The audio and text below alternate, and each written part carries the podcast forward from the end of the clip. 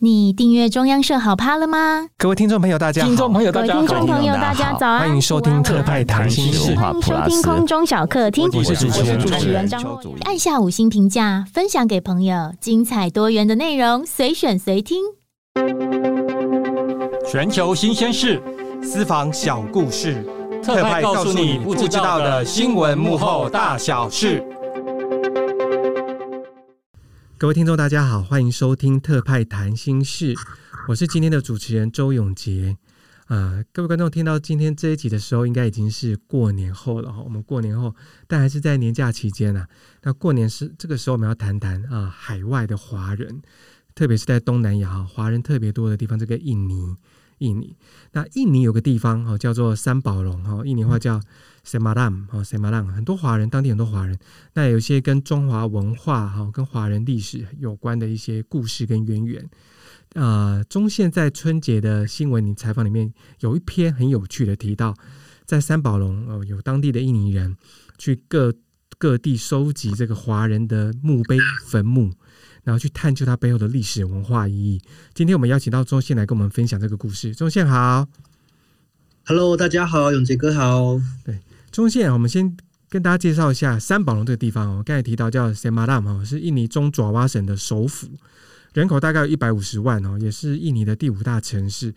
那三宝龙有很多的华人聚居哈。那在荷兰统治的时期，也是一个大主要的大港。那三宝龙这个地名的由来，中线要不要跟我们谈一下，介绍一下。好啊，其实三宝龙这个地方跟呃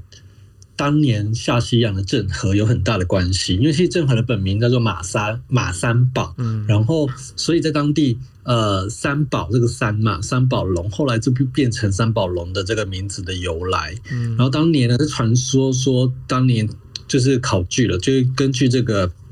历史，当年。郑和下西洋的时候，登陆爪哇的时候，就是从三宝龙这个地方所登陆的。然后，呃，因此就是这个地方的命名就是这样由来。嗯，我们知道，可能从明朝、清朝，甚至到后来哦，这个清末明初哦，很多的中国大陆的华人就移居到三宝龙这个地方。那三宝的地方聚聚居了很多华人。那等下我们再跟中线谈一下说，说三宝龙人怎么看待华人，跟其他地方好像也不太一样。中先先介绍一下你你这篇新闻哦。你说印尼有两两个人对历史文化很有兴趣的当地印尼人哦，一个叫奥古斯托，一个叫路沙卡，他们组一队哦，叫我们叫寻墓二人组哦也好，叫就是那个探险二人组，他们到处去找寻三宝龙华人墓地哦墓碑。为为什么他们要这么做啊？对，我先讲一下这个找到这个新闻的原因好了。其实最一开始我是先看到当地的媒体，就只是一个小小的网络媒体。报道了这件事情，然后我就觉得哇，非常特别嘛，因为毕竟我们在华人的文化或者说台湾文化也是对于这种坟墓，大家不是蛮忌讳的嘛，然后 大家也不太会，没有人想要住在坟墓旁边嘛。对。可是他们这两个人是印尼的本地人，然后却对于华人文化有非常非常多的兴趣，然后也很想要去探寻。然后我看了这个报道，我觉得他太有趣了。这两个人就是为到底为什么会对？呃，华华人社会那么有兴趣，然后才进一步去接触他们，才发现他们在脸书上有成立一个呃群组，就是一个社团，然后就是号召了很多人，然后他们把这个坟墓的呃在三宝龙四处的华人坟墓拍照记录下来，然后 po 到这个网络上面，后来就有机会去采访了他们嘛，然后。问他们说：“哎，到底为什么对华人那么的这个坟墓那么有兴趣，墓地那么有兴趣？”他们才说：“呃，我我是先问这个奥古斯托 （Augusto），他是跟我说，哦，那个好朋友叫卢萨卡嘛，然后他们两个人就是也是在网络上认识的，都是对华人历史文化很有兴趣。然后，呃，认识之后。”才说，哎，你知道吗？其实，呃，这个三宝龙的庙啊，华人的历史其实蛮多记录的。这种特别是宫庙，因为大家刚刚我们有提到那个三那个郑和的这个后来也有建庙，那其实这个庙啊，其实记录很多了。雅加达的相关的这种宫庙也很多。不过，这个在三宝龙的华人的这个墓，却都没有什么。记录下来，从文字上也没有，然后照片其实也很少，然后他们才发现，其实，在三宝龙的市区啊，其实散布了很多那种，呃，被被被这个弃置的一些墓，然后还有墓碑这样。嗯，那他们怎么去找？我们都说，哎，这个你刚才提到，其实他们很多这个墓碑或是墓地，其实并不是在这么公开显眼的位置哦。当然背后有种种的因素啊，包括你新闻有提到，第一个可能怕被盗墓哈，可能怕被破破坏或怎么样。那他们这两个人怎么去找？怎么找？那找的过程中比较困难的地方是什么？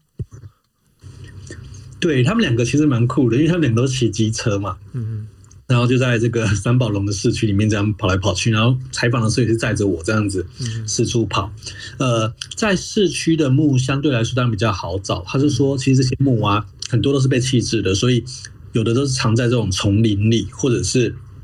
呃比较特别的是，我们有去一个是一个民宅的家里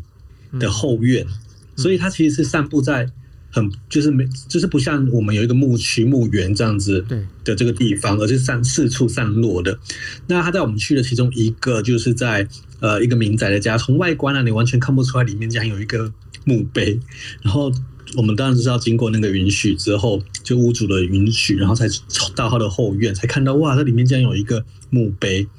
另外还有一些是在这个森林里的，还有带我们去那边蚊子超多，然后也需要有点爬一段小山才可以看到里面有三四个那种民国还有清朝时期的这个坟墓，就墓碑这样。那当然也有一些墓碑它是比较好找到的，也有一点变已经是个景点的啦。就有一些是那种当年就是呃荷兰殖民时期的时候，他们把华人的墓集中在一起。就把全部的这个为了要开辟道路，所以把一些墓园移到别地方，所以就有一些华人的墓园。那还有另外一些华人的墓是散落在穆斯林的墓里面的，嗯，就是有几个单独的存在。不过他们两个主要这种寻墓两人组，他们两个找的还是这种散落在四处的比较不集中的坟墓，这样。嗯，所以这个真的不容易，因为你到人家家里，你不能说。我要进去你家看，你看你家有没有祖先的坟墓啊？那当屋主会觉得很奇怪，我是你你你你想干嘛？哈，那对，但我比较好奇，华呃三宝龙当地的华人呐、啊，为什么要弃置坟墓啊？弃置祖先的坟墓？对，其实他们两，我有问他们，他们就说，其实有一些就是因为后代可能不知道了，就是不知道有这个坟墓的存在，哦，所以后面你就没有去。管，或者是因为当年后来不是那个印尼有排华，对，呃，不是排华了，就除了排华之后，还有那种禁止华文，对，所以后代的人其实对于这些上面的字其实也看不懂，然后加上华人其实，呃，不是不说这些华人主要还是以赚做生意为主，对于这种文化的这个，呃。应该是说，对于追追追溯自己的这个历史文化，可能的兴趣也不一定会那么浓厚，所以不是每一个人都会做。所以其实他们蛮多。他说后可能第一也可能是没有后代，第二就是后代可能没有太多的兴趣，或者是改基督改成基督教等等，就是没有人再去拜这些。墓碑，所以就是慢慢就没有人去理他们这样。那还是有一些坟墓，其实还是有一些人去祭拜的。嗯，关于这里，我我稍微补充一下，其实印尼这个历史很多人都知道，在苏哈托哦这个前总统执政时代，有推行了大概三十多年的这个禁止华文哦、禁止华语的这个这个政策哦，所以导致很多。印尼人他连他自己原来的姓哈，姓黄、姓李啊、姓周什么都不知道了，那他们也没机会去学习华语或中文，所以就像刚才宗宪讲的，他就算可能家里有一些墓碑或坟墓，他看不懂，他也他也不知道哈。那我就很快的接到宗宪的新闻里面提到一个一个魏姓人家的一个墓碑的故事，被这个寻墓二二人组找到了哈。宗宪要不要说一下这个故事？对，这应该就是在民宅后方的这一个嘛，就是。魏姓的，这个应该就是这个这个魏姓的这个华人的坟墓。其实主要因为其实我去了那边采访，才发现看到很多墓碑，然后上面写的会有一些纪年嘛。因为我们的呃墓碑其实都会有这样的纪年的方式。然后比如说清朝就清嘉庆啊，清嘉庆十二年等等，或民国。然后那个民宅后方的这一个坟墓，我一去就觉得哇，上面竟然写民国，应该写民国。几年这样子，民国十年，中华民国十年，然后想哇，那么遥远的地方，然后看着中华民国十年在一个墓碑上面，让我觉得蛮蛮 shock 的，就觉得，然后是藏在这个穆斯林家庭的民宅里面，有很大的反差。哦，是，然后这个是不好意思，是穆斯林家庭，对，他是当地人的家，就那个民宅是一一般跟那个墓碑完全没有任何关系，没有关系，没有关系，嗯，对。然后对，然后看到之后，当然就觉得哇，真的很特别嘛。然后就用中华民国在纪年之外，然后还藏在这个这个这个民宅的后院。然后进一步问，才说哦，其实这个墓其实是有人在祭拜的。然后他们也不是把它废弃在这，只是呃那时候我去的时候刚好就疫情嘛，这两年都是疫情，所以他们这两年都没有人来。然后他的有一些后代，他其实只有那一个。魏姓的那个后代知道这一个坟墓的存在，可是他有很多一些呃孙孙子啦，或是曾孙啊这种很很远的，就是你不知道这个坟墓的存在了，也不知道这个墓碑的存在。刚好其中一个这个找墓的人就是露丝，呃，这个露莎卡，露莎卡，露莎卡，对，露莎卡，他就是说，哎，他刚好有一个同学，呃的姓好像跟这个一样。然后他就去问他说：“哎，就是确认一下，说是不是有这个祖先的存在？这样。”然后跟他说完之后，他才说：“哎，真的，好像是我的，就是他是他的呃祖先。”然后因此就说：“哎，他就很想要再回来看看自己的祖先。”然后刚好他那个朋友是在欧洲嘛，然后他就说希望疫情结束之后可以回来。嗯，嗯，所以等于卢萨卡也做做了好事，做了功德哦，帮助帮助同学找到他的他的祖先哦。祖先对对，坟墓在哪里？那那这个呃魏魏先生他的后代现在在住在丹麦嘛？你那个新闻有提到丹麦，对对对，就是其中其中一个，对对，所以他也不知道他他的祖先的墓碑在在哪里。这一个不知道，对，因为他知道了之后，因为他们觉得他算他算是很远亲了哦。对，所以他可他也不知道这样这一段历史，可是他就觉得很惊讶，然后而且他也很惊讶说在民在后面，然后他说疫情结束后，他也想要来看看了解一下那个祖先还有一些历史。对，中线这个故事让我想到一个例子哦，当然其实印尼过去啊，过去这个嗯有一段黑历史，就是排华暴动啊，不管是以前的清共就清除共产党，或是这个。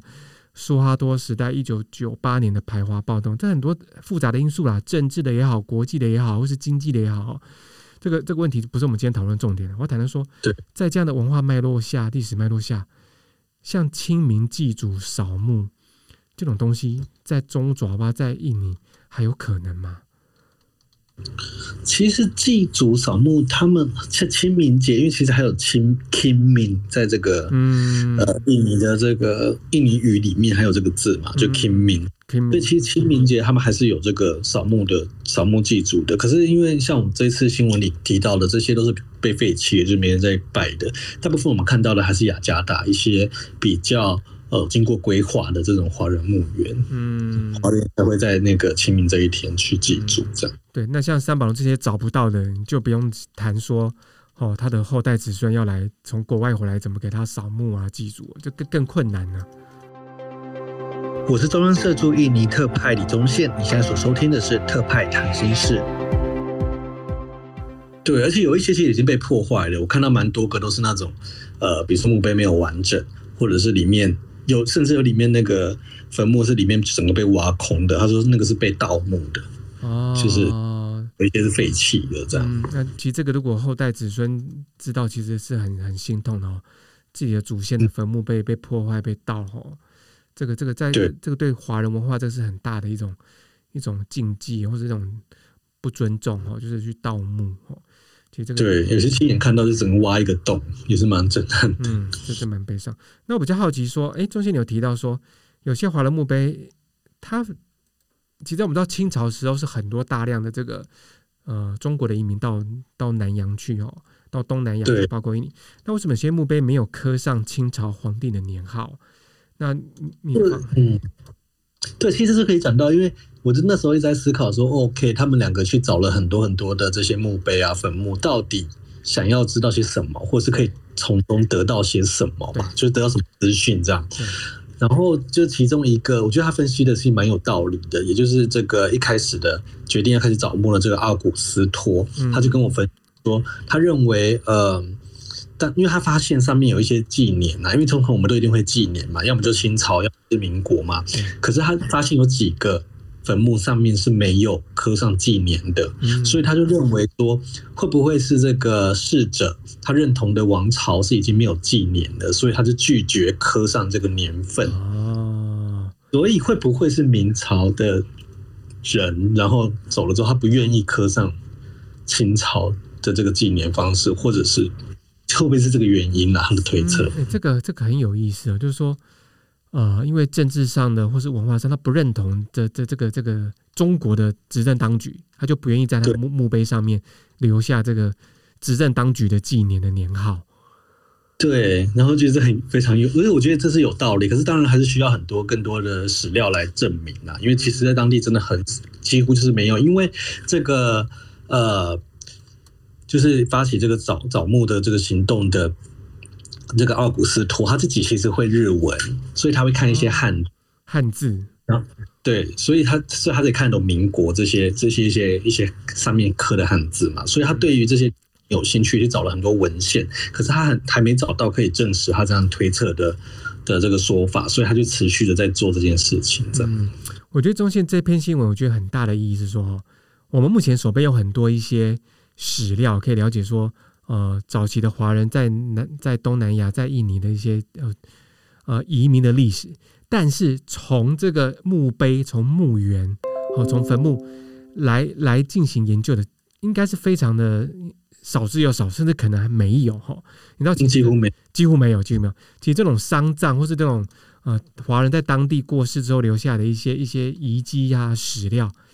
我觉得是研究呃早期印尼华人史很重要、很珍贵的这个素材。没错，我非常同意。然后，可是因为就像刚刚有杰哥提到的，就是因为有这个禁止华语的行动，还有排华历史等等，所以其实华人自己在对于这些呃追溯自己华人移民史，或者是呃就是中国人当年中国人移民到华到印尼或是东南亚的这段历史，没有太多的研究。嗯，所以我觉得很感谢他们两个人嘛，因为毕竟是本地人，然后去去做这些事情这样。嗯，对对，但我觉得这些这些他们找到的资料，其实我觉得是很珍贵的哈。也许相关领域的学者真的可以从中挖到一些宝哈。那中线，我想我想来问一下说，说那当地民众或是特别是印尼当地人本地人，对于这寻墓二人组的的做法的行为，他们怎么看呢？对，我在想呢，我 其实我就觉得蛮有趣的这个问题，因为我在想，如果同样的事情搬到台湾，大家会觉得，哎呦。这样是不是很不吉利？而且像是过年嘛，对，啊、对，很不尊敬，很不敬，很不吉利，对，对。然后到处去找人家的墓，然后去看上去拍照记录，他是拍他的那个脸书专业是全部都是坟墓的墓碑。嗯、然后在台湾人眼中，肯定或是华人眼中，肯定就是很很不吉利嘛。然后也觉得会不会？尊重啊，等等。可是呢，在当地的印尼人其实蛮多人对华人文化很有兴趣的。然后加上对自己所住的地方嘛，因为三宝龙刚刚有提到，就是对华人来说也是一个很重要的地方。所以其实他们对于自己的历史其实也是很有兴趣。那像他们的那个群组里面，就很多人会想要自工，然后在周末加入他们这个寻墓行动的行列。所以他们有时候。我还会组一些活动，比如说就可能十几个人，然后由这个奥古斯托跟路萨卡来领军，这样当导游的概念，然后带他们去找这个在三宝龙市区或者是这个市郊的华人坟墓，这样。嗯，其实我觉得，我觉得哈某个程度，其实族群跟族群之间的冲突，往往是因为不了解哦，有隔阂。那过去你的历史上，可能有一段时间，有部分的人对华人的。刻板印象、负面印象是说，哎，你们都是来赚钱的哈，来来这个掠夺资源的哈，然后可能就是经济上是属于特权阶级。但是我觉得，如果像这样的活动，就是刚才讲的两位这个寻墓寻墓人组带当地印尼人去找华人的墓碑坟墓，然后去追溯华人在印尼的奋斗历史，我觉得某个程度可以帮助更多的印尼人去了解说，其实早期华人来到印尼，他们也是很辛苦的哈，这个。奋斗，那对，然后呢，筚路蓝缕，好一点一滴的才有现在的的成绩跟成就。好，那其实对印尼当地社会也是很有贡献。我觉得某个程度这样的一个活动，好，我觉得是促进族群之间对彼此文化更加了解。嗯，没错没错，其实就可以加深两边的认识。然后其实他们有主动愿意。Initiate 就是嗯，做出这些事情，对，是很棒的事情。嗯，好，那我们回到这个这个三宝龙哈，三宝龙当地，它有一间很有名的庙叫郑和庙。当地他们我的朋友跟我讲啊，因为以前 待过一年嘛，我是中信的学长，他是我的学弟，对，对，对，对他们叫那个 Saint 呃三三宝宫是不是？还是三宝宫庙？对，三宝宫庙。对，那这间庙，这间庙哈，跟三宝龙当地有什么样的连结？因为其实这个三这个郑和庙啦，就是他说他的位置，其实在三宝洞的原本的那个地址或位置这样。那三宝洞是什么呢？就是说是。据说这是郑和当年登陆之后，就找到一个洞穴来做他安静礼拜的地方。刚刚有结构到，其实郑和是穆斯林嘛，所以呢，当年就是在这个做礼拜的地方的地点，然后就在这里盖了一个寺庙。然后他郑和离开之后，这里就成了当地很多华人都会在那边拜拜的地方。然后后来还有一些僧人、僧僧人啊入洞到就是那边修行，然后很多人去那边拜拜，然后一直到现代，一直到现在。它就变成了有点像观光区了，所以，呃，像我去的时候就可以看到很多穆斯林啊，包着头巾的穆斯林进到里面，然后在那里面拍照。嗯，就就觉得就那边变成一个观光景点，然后，然后也非常大的。嗯，这衍生到一个我之前有采访过的新闻，我要跟中线讨论一下。到目前为止，印尼人不管是什么宗教信仰啊，穆斯林也好，或是佛教徒啊、基督徒，基本上对。三宝龙的这个郑和哈郑和庙三宝宫庙的文化或者历史，基本上是尊尊敬的、尊重的哈，不会有人想要去挑衅啊、去破坏、去质疑哈、去质疑它的存在。可是，在二零一七年的时候，印尼东爪哇哈一个叫做土班县哈，当地的有一个关圣帝君庙哈，哦，他要盖一个三十公尺的关公像哦，斥资大概哇二十五亿印尼盾的这个很大笔的资金哦，那这个要打造号称。哦，这个东南亚最大的关公像，那引起这个强硬派穆斯林的反弹抗议，要求拆除。哦，主要理由是说，这个这个关公这个将军对印尼的建国独立、独立建国没有任何的贡献，没有任何贡献哈。那为什么为什么要要要给这边盖盖个庙哈？那后来事情吵吵了很久，甚至连印尼总统府都跳出来讲话，就说。呼吁民众不可以去破坏哦，因为印尼的建国精神，一个叫做求同存异，哦，叫做那个对对对对，或殊途同归，叫北尼嘎东嘎伊嘎，我发音不标准啊，可能中线会发音，中线这个到底怎么念？北尼嘎东嘎伊嘎，那是等一下哦，贝尼，我确认一下，贝尼嘎东东哥东嘎伊嘎。好，我 OK 不重要，没关系，我们跳过去。各位，对，就是印尼一个建国精神很重要。他就说，不管你是什么教、什么教、什么文化，但我们都是印尼人。哦，就这个样的精神。就说根据这样的精神哦，对，应该是贝尼嘎东东嘎伊嘎，反正对了，我常被人家纠正发音。就是印尼的印尼人是认为这个精神要保留。那这次我要问中线了，当然这个跟宗教有关啊。为什么他们要拆关公像，可是可以这么尊敬？郑和的三三宝宫，对，这其实是一个当地华文报纸也蛮多探讨的议题。因为我记得那一年应该是永杰哥派驻印尼的时候发生的嘛，应该是一年，如果没记错的话，就是那时候闹非常非常大，因为他好像一开始是先盖，是把关公盖起来嘛，好像是就是用一个白很大的白布把它盖起来嘛，然后就把很大，因为那个关公像非常之大，所以就引发很大的。然后为什么这个三宝宫就是还是很受欢迎？其实会不会很大？就是我看当地这个华文报纸啦，还有一些讨论，就是会不会是因为郑和其实对于印尼来印尼人来说，他是对国家有贡献的，因为当年他是做贸易嘛，然后就是在中国跟印尼的往来，呃，促进了很友好的这个关系，然后加上郑和本身也是穆斯林，所以会不会是有这？两层的关系，所以就对于郑和这个人，其实是比较崇呃比较尊敬又崇拜的。嗯，那相对宫可能跟印尼的关系没那么近。嗯，啊，这个字，对对，所以我我觉得也是蛮蛮大的一个对比哦，就是说，啊、呃，即使同样是来自中国文化，一个是关公哦，关圣帝君，一个是郑和。但是，诶，对印尼人的感受是很大的不同哦。但我觉得宗教是很大的关系啊，宗教可能是郑和也也是穆斯林哈。对，那我觉得宗教对，那从这些中线这篇报道中，我们会看到，诶，就你现在你去印尼耶，现在去你之前待了两三年，到现在你又过去，其实你这几年的观察，其实对华人文化哈，会对中华的文化，印尼人现在的接受度是不是越来越高了？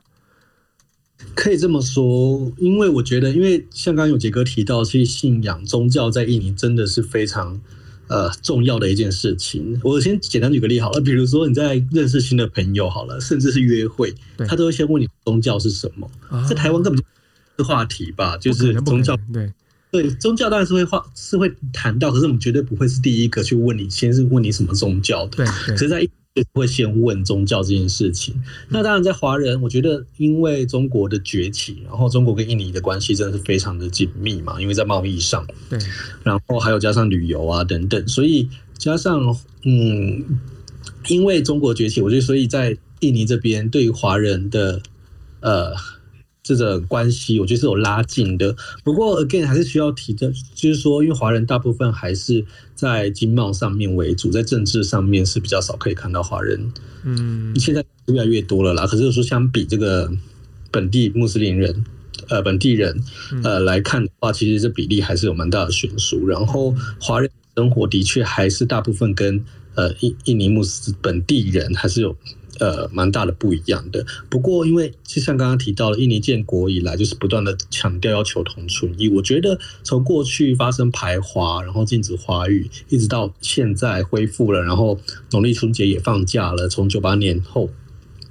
现在慢慢的，我觉得。现在这种族群融合的状况，非就是我觉得是一直不断的在进步的。然后特别是你在 shopping mall 里面也可以看到，现在过年几乎就是过年这个农历年的气氛很浓厚，可以看到到处都有兔子的这个装饰。大家这个连穆斯林本呃穆斯林的族群也都一起在庆祝农历的这种农历过年的气氛，可以感觉出来。嗯，对，我我觉得这是很好的现象。就连他们的总统佐科威在前几年的中国农历年。也有录录制小短片说“恭喜发财，恭喜发财”，他们就是用印尼文这样讲“恭喜发财”，然后到处的 mall 也都出现那个贴的这个布条“恭喜发财”哦。